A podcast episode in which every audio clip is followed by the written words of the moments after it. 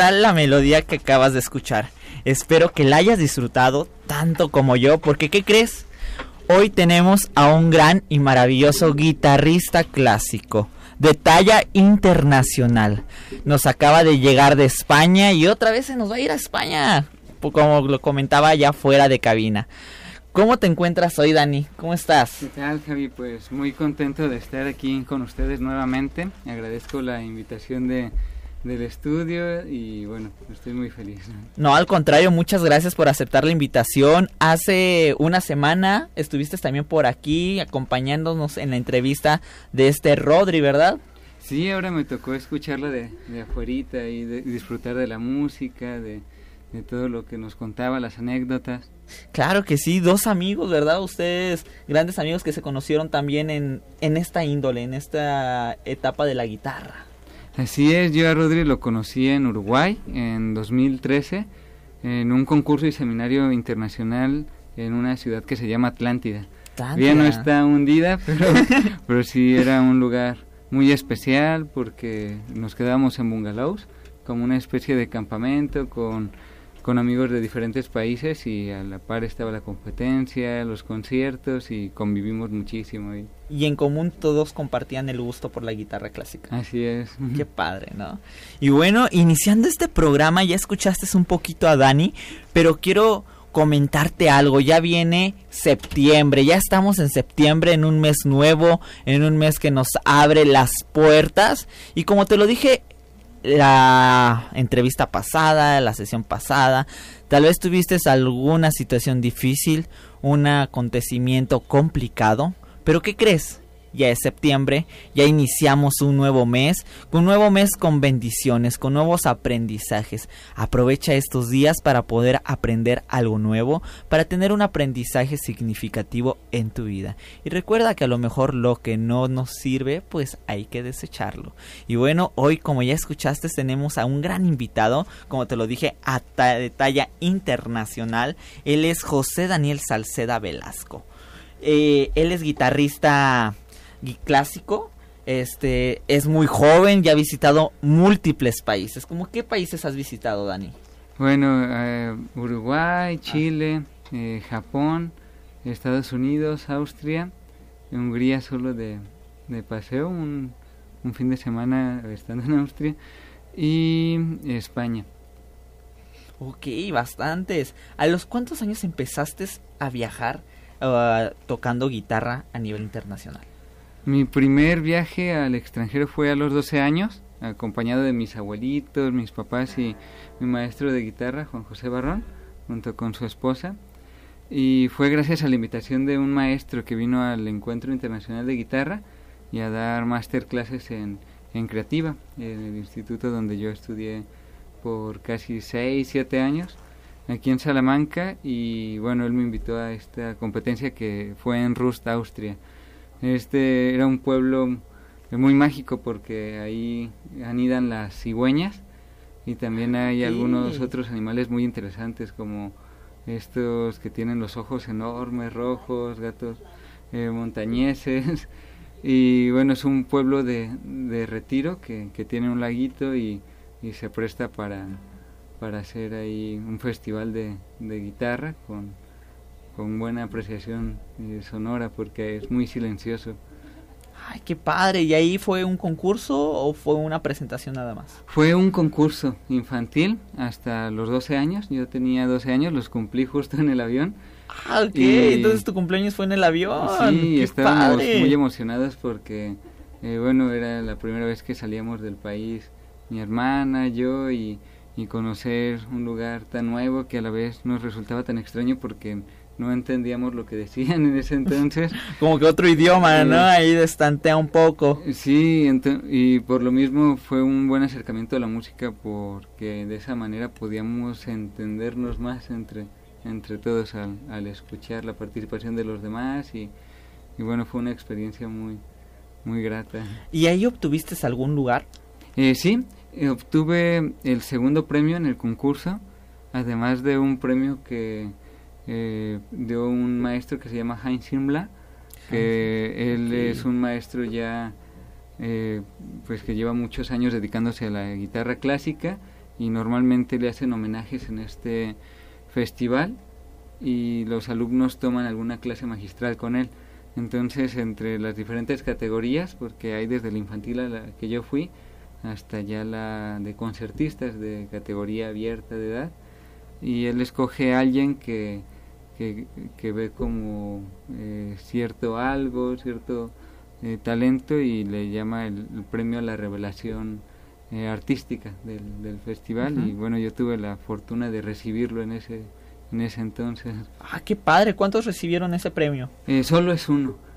Ah de, todos ellos tú fuiste el único. Sí y eso pues me, ilusionó mucho me entonces ni siquiera el primer lugar infantil lo recibió era diferente el método de, de entrega, entonces el maestro escuchaba a todos los concursantes de, de todas las categorías y él escogía uno. Ah, qué padre, ¿y cuánto duró esa clase? Eh, eran clases de una hora, quizás dos, y ya tú llevas la obra que, que más quieres que, que, te den comentarios acerca de, de, la pieza. Yo llevé Asturias de Isaac Albeniz, que es una obra española que habla sobre una leyenda de, de un terremoto y, y bueno, es originalmente para piano, pero se popularizó mucho en la guitarra porque, eh, bueno, en general la música española tiene mucha afinidad con la guitarra por el tipo de timbres y, y se eh, la apropiamos para nuestro lenguaje desde hace muchos años. Ok, ¿nos pudieras tocar al menos un poquito de esa pieza para conocerla? Sí, La pieza que te ayudó aquel maestro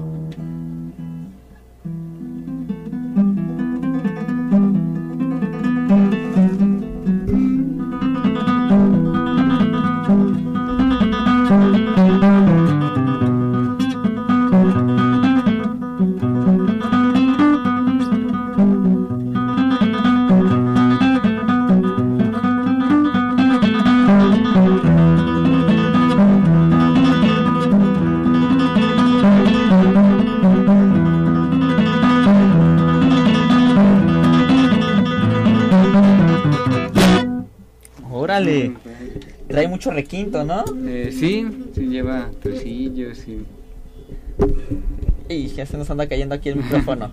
ok, eh, ahí cuando tú llegaste con el maestro a tus 12 años, ¿no te pusiste nervioso? ¿Qué sintió Daniel? ¿Qué sintió tu mamá, tu papá? Que de muchos concursantes y participantes fuiste el único que eligió.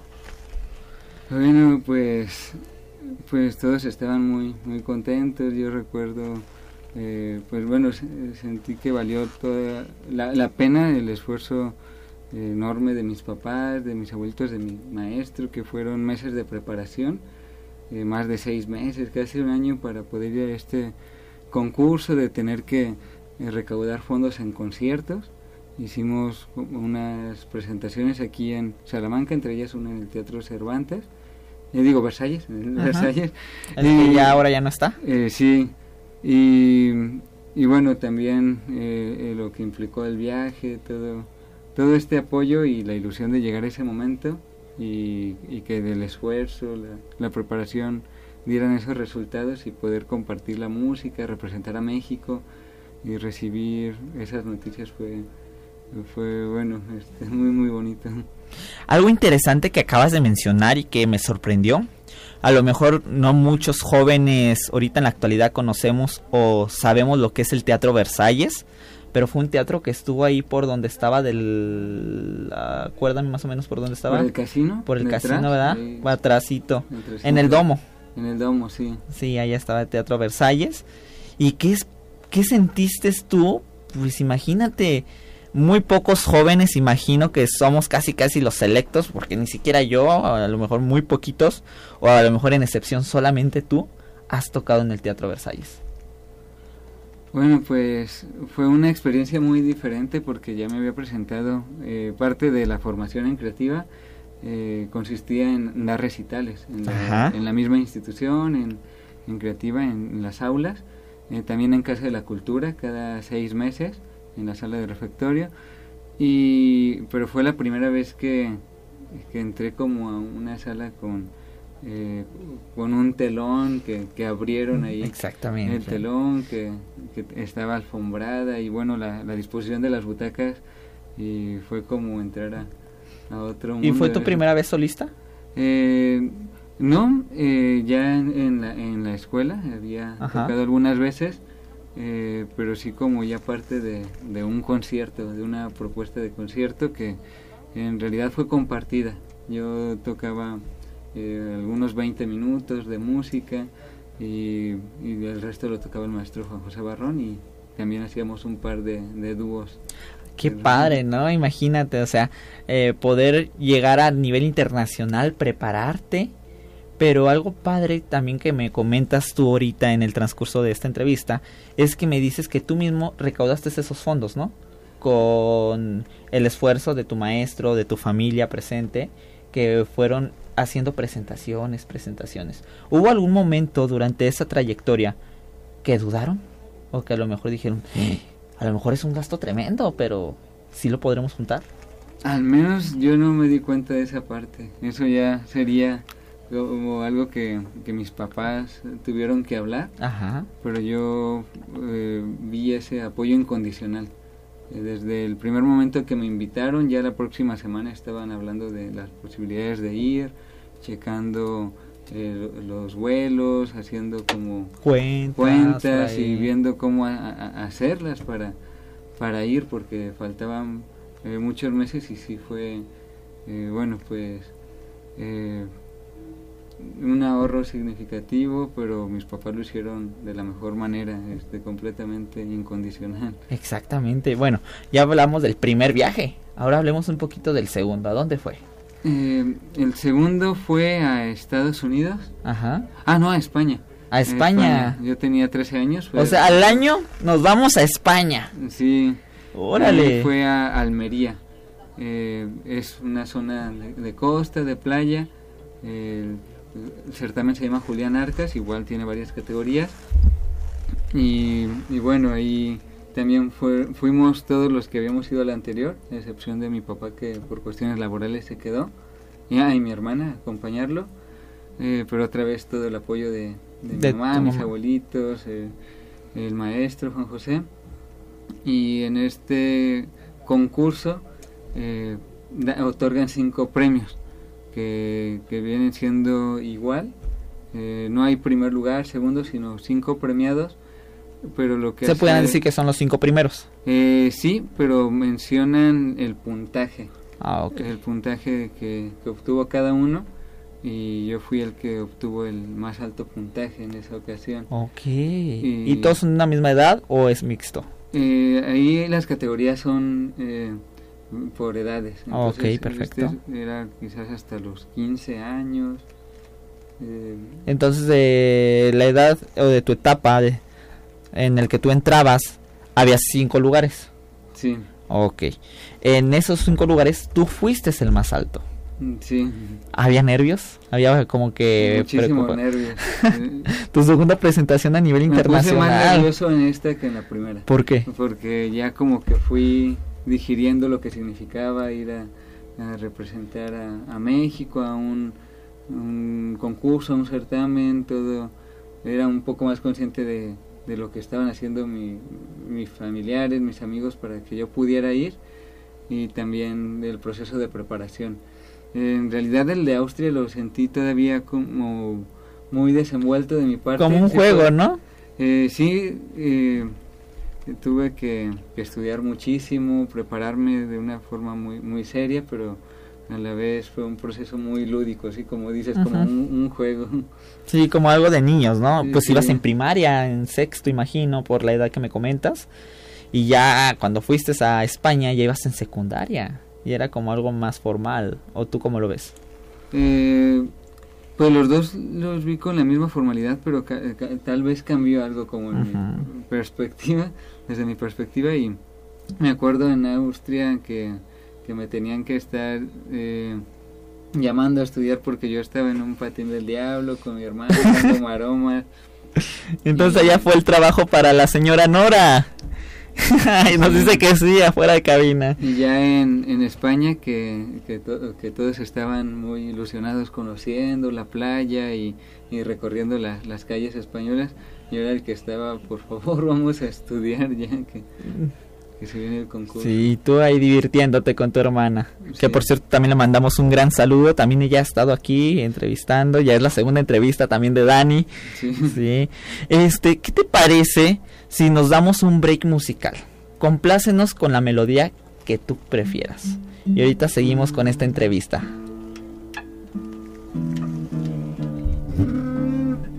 En lo que se prepara Dani, les recuerdo el número en cabina, el 464-690-9601 y también el WhatsApp 464-652-5000. Me puedes mandar un WhatsApp o marcarme, preguntarle lo que quieras a nuestro invitado. Hoy estamos de manteles largos y cortinas rojas y tapete y mantel y alfombra porque estamos a nivel internacional de nuevo. Y nos va a complacer con una pieza. ¿Cómo se titula, Dani? Es la Balsiana de Sergio Assad, compositor brasileño, y forma parte de la Acuarel. A ver, ok, perfecto. Esta la quiero dedicar a, a la madrina Yola, Ok. eh, que bueno, es una persona muy querida por mí y que en estos momentos le quiero mandar un mensaje de, de mucha paz, de, motivación y, y bueno, para ella. Ok, así como la madrina Yola y todos los demás que nos están escuchando, espero que la disfruten. Imagínense yo aquí al lado escuchando en vivo.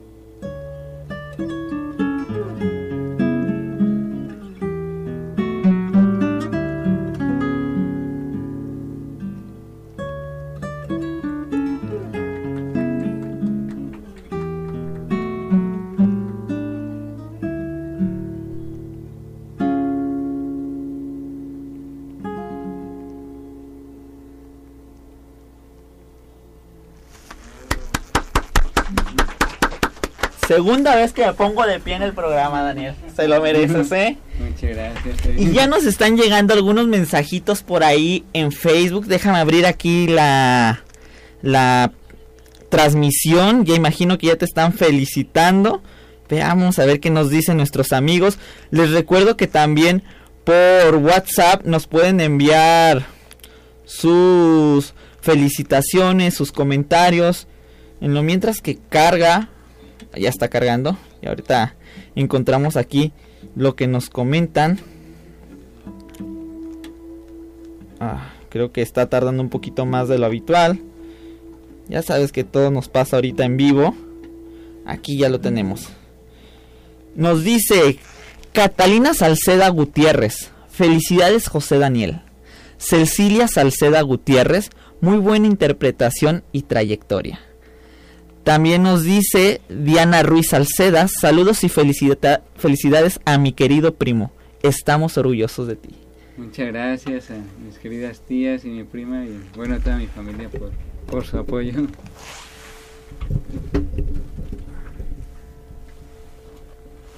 Ok, entonces le mandamos saludos a todos ellos, entonces son tus familia, qué padre que, que te motiven y sobre todo que sean fans de ti, ¿no?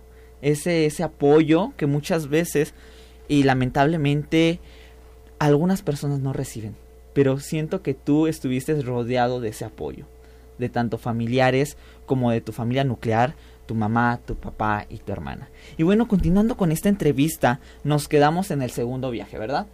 Ahora, ¿cuál fue el tercero? El tercero fue a Estados Unidos. Ok. al GFA, que es una de las competencias más importantes eh, a nivel internacional. Y bueno, en esa ocasión eh, no me fue posible acceder a la segunda ronda, pero disfruté mucho del viaje porque eh, pudimos conocer también Estados Unidos, fuimos a, a un acuario muy espectacular con, con tiburones ballena y bueno que, fue muy revelador y también fue un, viaje en familia y, y, bueno pues no siempre se, se puede ganar o, o, tener el resultado esperado porque depende de muchas eh, situaciones de muchas cosas verdad como tú lo mencionas a los cuántos años fue este viaje yo tenía eh, 14 años 14 años imagino que ibas como en secundaria, ¿no? sí, en segundo de secundaria. En segundo de secundaria. Imagínate, ¿qué dirían tus compañeros de que tenían un compañero a nivel internacional, ya guitarrista, todo profesional?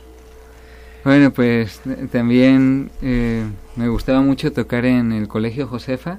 Ok. Eh, cada que había algún evento para los padres de familia o, entre los alumnos eh, que se celebrara alguna festividad, eh, me invitaban a tocar y yo siempre encantado allí en, el escenario de la escuela y también eso siempre en todos eh, los lugares en los que he estado eh, me siento muy agradecido porque he recibido mucho apoyo y fue el mismo caso con mis compañeros de la secundaria me,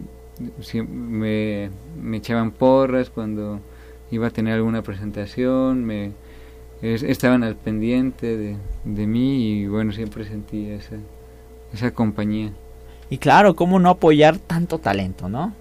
Imagínate, en ese momento imagino que radiabas talento y un niño de 14 años, que es muy difícil y lo sabemos que, que se atraiga o sea eh, mm, hipnotizado por la guitarra clásica. Eh, sí, pues eh, me sentí desde muy pequeño ya ya hipnotizado por la guitarra, en general por la música. Eh, y bueno, ahí ya, ya era parte de, de mi identidad, de, de mi búsqueda de vida, de lo que más me gustaba hacer. Ok, entonces ya hablamos del, del viaje a Estados Unidos, ya hablamos del viaje a Ucrania, no, Austria. Austria, y ya hablamos del viaje a España. ¿Cuál fue el cuarto? Eh, fue a Estados Unidos también. Ajá. Eh, en esta ocasión ya a dar conciertos, no una competencia. O sea, dar un eh, concierto.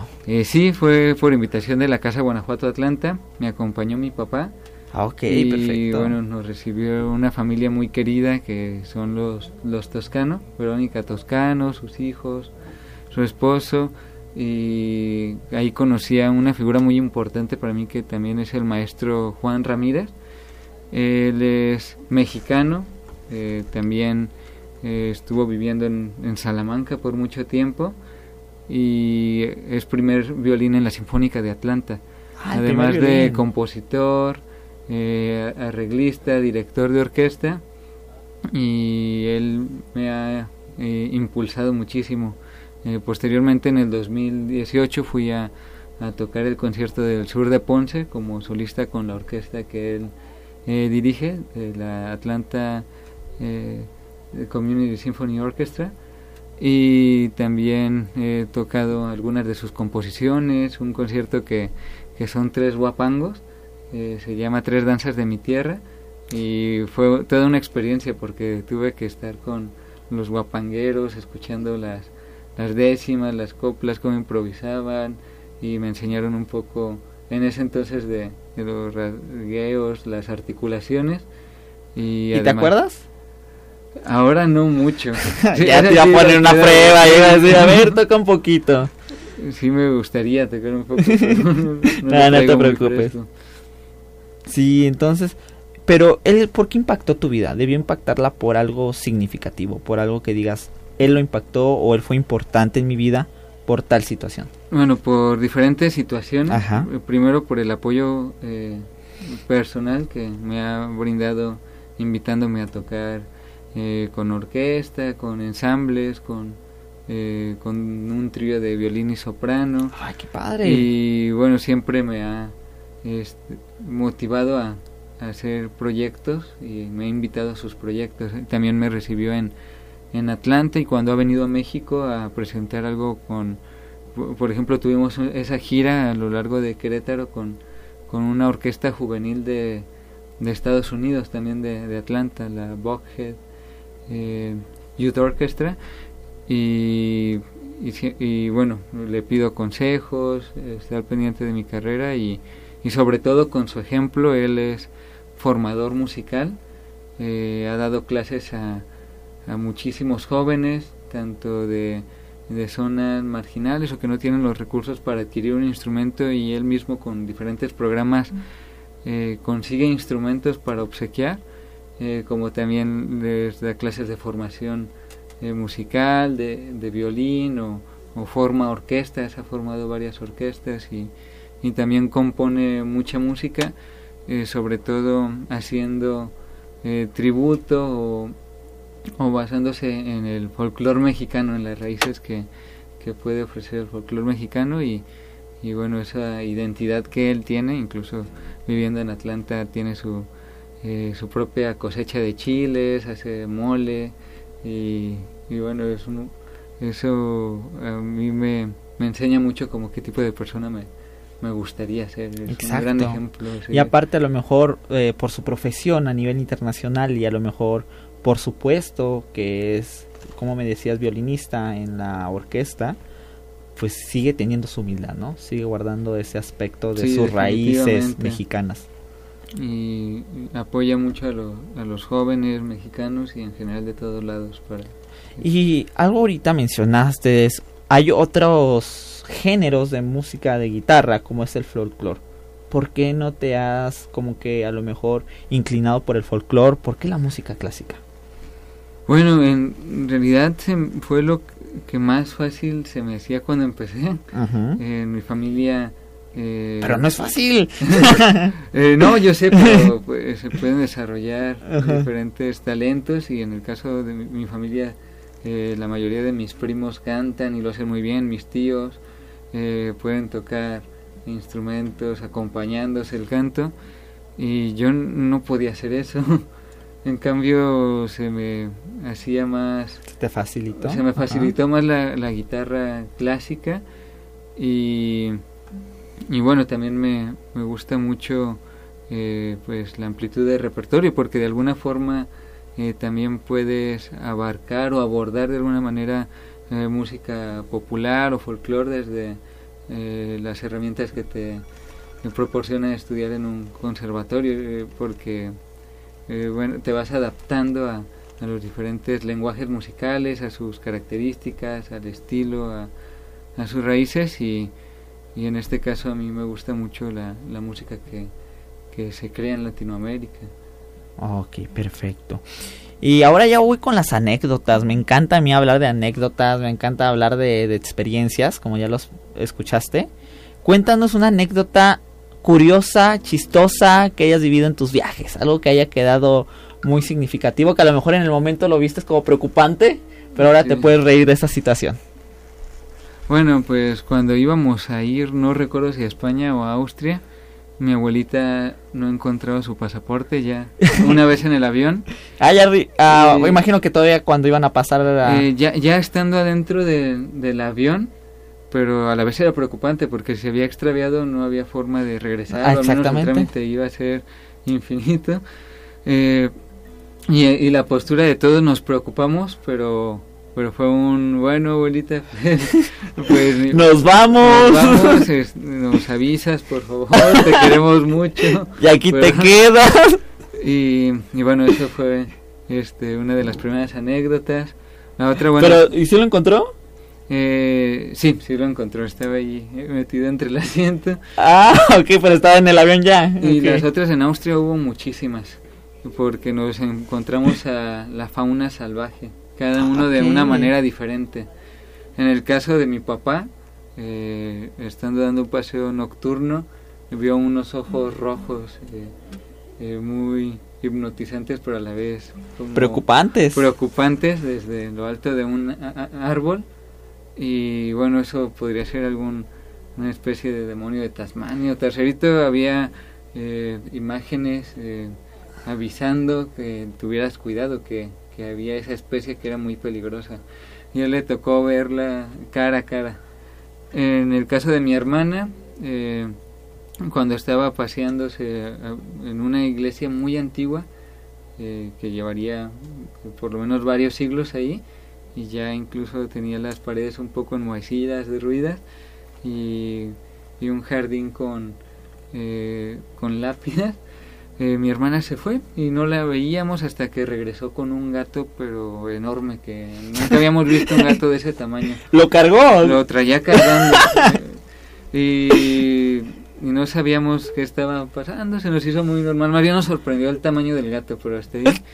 Hasta pero no lo vieron nada raro del gato. Sí, hasta que una señora aquí, eh, eh, sería mejor que mi mamá hiciera la voz porque le sale excelente. Eh, pero llegó gritando en alemán, no le entendíamos, y, y señalando, muy preocupada, con los ojos saltados, haciéndose hacia atrás, pero volteando a ver a mis papás muy desesperada. Y ya pues pensaban, mis papás le dijeron, no, Norita, eh, suéltalo, de seguro es es de la señora, está preocupada, ya se quiere llevar a su Y todavía se lo da, ¿no? La señora. Y, lo soltó y el gato salió corriendo eh, bueno, se fugó ahí, se desapareció entre, entre las hierbas. Y ya más adelante no, no entendíamos qué estaba pasando y también vimos un letrero que eran gatos montañeses. Imagínate, o sea, el peligro. ¿Cuántos años tenía tu hermana? ¿Es menor? Tenía nueve años. Nueve años cargando un gato montañés. Y a mí eh, me gustaba atrapar las ranas, atrapé una rana, eh, la llevamos a un estanque y después la queríamos llevar a presumir a nuestra familia. ¿A tu casa? Sí, a, donde nos estábamos esperando. Ahí está. Y entonces ya la llevábamos, pero se sentía una sensación muy extraña. Y ya cuando abrí las manos, eh, era un sapo, pero estaba inflado. Y a, a Patti, la esposa de Juan José, eh, le da le aterrorizan los, los sapos, entonces eh, no, no resistió, eh, empezaron los gritos por todos lados, lo tuvimos que sacar y a la vez fue preocupante porque no sabíamos si era venenoso o no. Y lo llevamos al estanque y ya vimos que ahí estaba la rana y era eran muy parecidos, eran casi lo mismo hasta que se infló uno de los dos. hasta que empezó a crecer. Pero entonces ese viaje sí fue peculiar, ¿no? Cada quien tuvo su experiencia. Sí, sí, cada quien tuvo eh, su experiencia. Y me suena interesante también hablar de Japón, ya que pues también es un país muy, muy reconocido. Ahí hubo algo una aventura, algo gracioso, algo significativo, eh, sí. algo peculiar. Bueno, Japón fue eh, un viaje inolvidable. Eh, fue gracias a la convocatoria rumbo a Japón que ofrece Educafin, bueno, ahora Juventudes, bueno, GTO. Y desde la selección consiste en mandar un proyecto en el que cuentes un poco sobre tu historia de vida, sobre tus aspiraciones, lo que has desarrollado y por qué te interesa ir a, conocer Japón.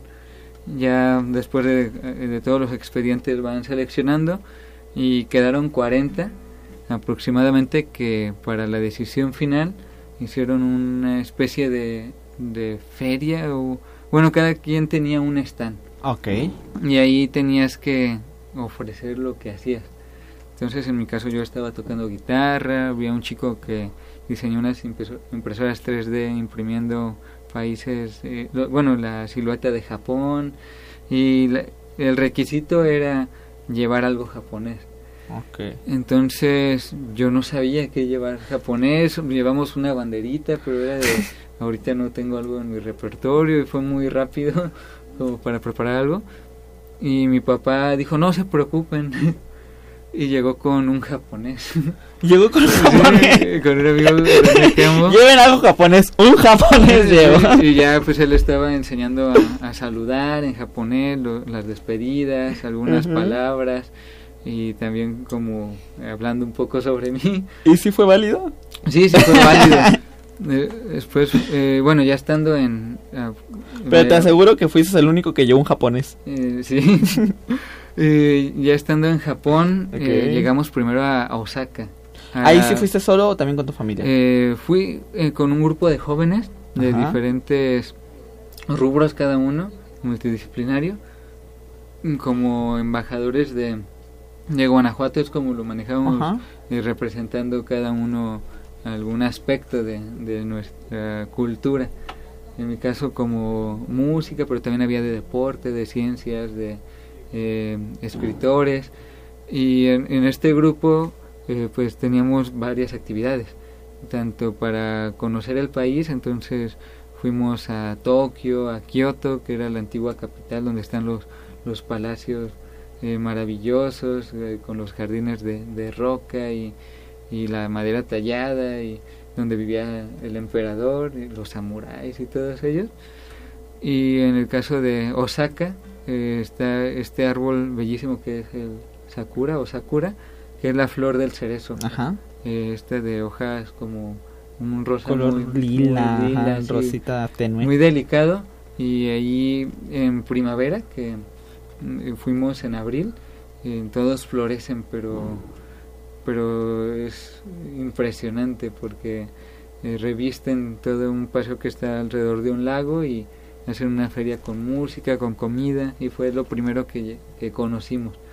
Eh, también estuvo la parte eh, de, de tener un acercamiento directo con situaciones tan difíciles como es la tragedia de, de la bomba atómica. Fuimos Hiroshima. al museo y pues se siente una vibra que, que te hace temblar de, de impotencia, de, de enfrentarte con, con una de las más grandes atrocidades cometidas por, por los seres humanos, eh, pero a la vez es el, el mensaje que te llevas es un mensaje de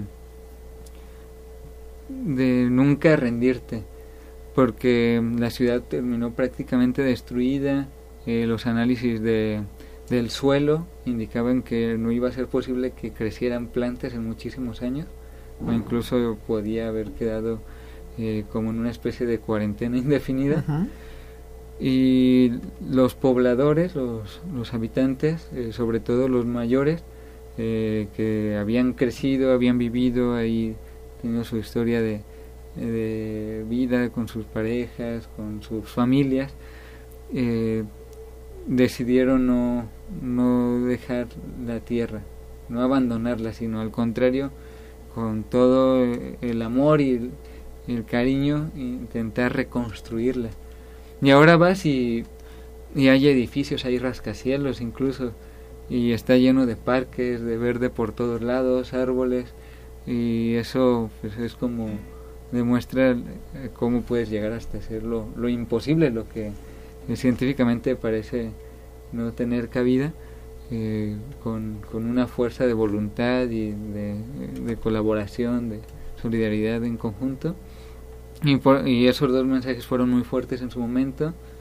Eh, la parte de Tokio me parece que estás viajando al futuro y hay algunas medidas que utilizan que también eh, fueron muy eh, emocionantes. Eh, Descubrir cómo se las el sistema de Tokio de las calles cuenta con un canal, eh, un canalito pequeñito para que las personas ciegas eh, pongan su bastón ahí y pueden desplazarse casi eh, con su autonomía por todos lados. Hay letreros braille, líneas guía. Eh, la vía es abierta y por un lado también todos transitan por la derecha cuando van a un ritmo normal y los que llevan prisa van por la izquierda para que tú dejes que el que lleva Pase. prisa. Entonces hubo muchas cosas que que aprender. Una cultura muy, muy distinta, ¿verdad? Sí. Totalmente diferente a la mexicana. Sí. Y bueno, como todo tiene un principio, todo tiene un final. Pero aunque me regañen allá afuera y aunque me digan que el tiempo se nos acaba, no quiero que te vayas sin antes tocar unas dos canciones o las melodías que tengas. ¿Qué te parece? Nos va llegando un mensaje. Vamos a leerlo antes de, de la señora Mari Coco. Dice, saludos y muchas bendiciones. De igual manera, señora Mari, qué bueno que nos esté sintonizando y viendo nuestro programa. Adelante, Dani. muchas gracias. esta es la Catedral de Agustín Barrios. Ya que íbamos en orden, eh, fue la, pieza que interpreté en, el concurso de España, cuando tenía 13 años, hace mucho tiempo que... En el segundo concurso eh, internacional que participaste. Y bueno, es de estas obras que de alguna eh, forma no como las aprendí muy pequeño no, no se olvidan. Exactamente es como andar en bicicleta no sí puedo durar mucho tiempo sin, sin, tocar esta pieza pero termina regresando y le tengo un cariño muy especial es el alegro solemne. Ok a ver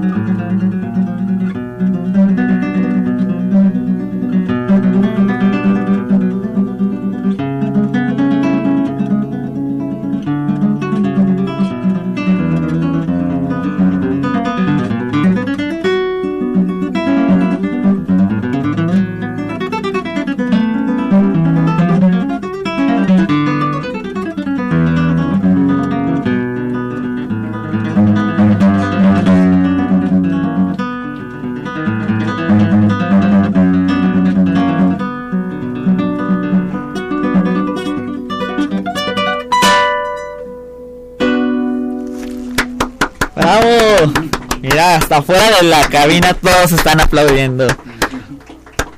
Muchas gracias Dani por compartir este espacio, por darte tiempo para participar, por venir hasta acá. Yo sé que ya te vas a ir a España de nuevo. Y pues por parte de Radio Esperanza, del equipo de Hablemos Claro, te deseamos las más grandes bendiciones allá. ¿Vas a concierto o a concurso?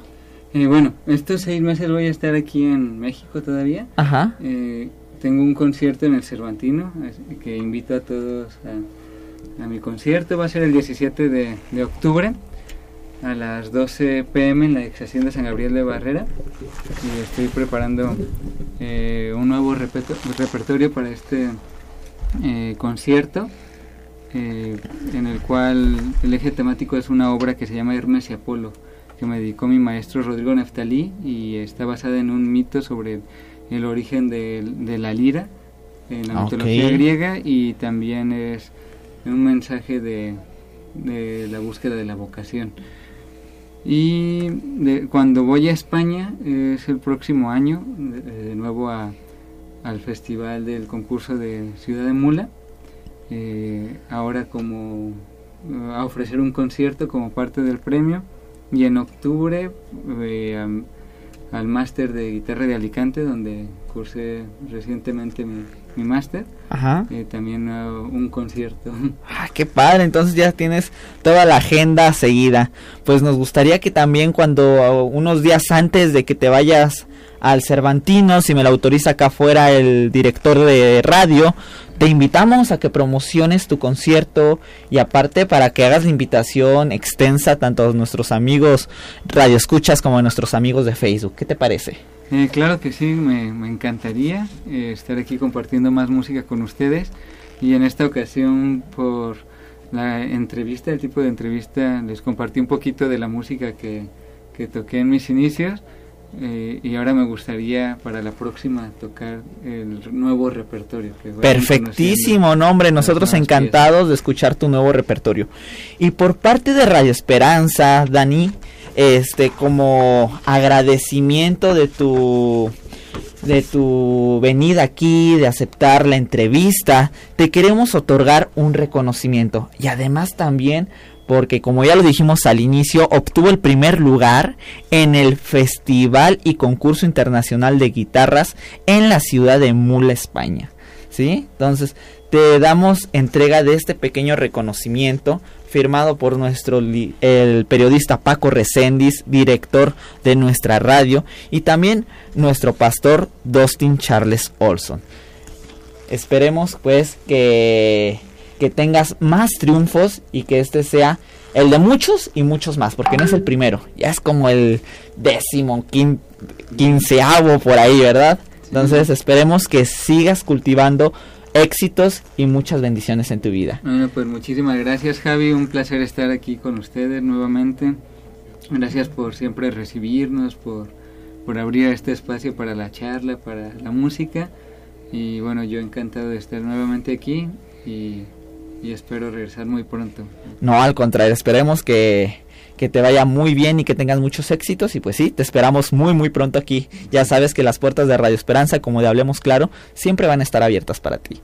Y bueno, amigos de Radio Escuchas, de Radio Esperanza y amigos de Facebook, bueno, hoy quiero terminar con una pequeña reflexión que nos dio Dani sobre Japón, las ciudades que fueron bombardeadas con las bombas atómicas, y quiero decirte que aunque tu vida se destruya, aunque no encuentres salida el día de hoy a cualquier problema o situación que te acompleja el día de hoy, créeme que va a haber una solución. Hay una salida, hay una pequeña luz al final de ese día, hay una pequeña luz al final de ese camino y yo sé que la vas a encontrar y más con el amor y con el apoyo de Dios, que Él solamente nos puede dar y sobre todo su amor. Muchas gracias por acompañarme en Radio Esperanza 96.1 FM. Muchas gracias Dani, nos vemos a la próxima.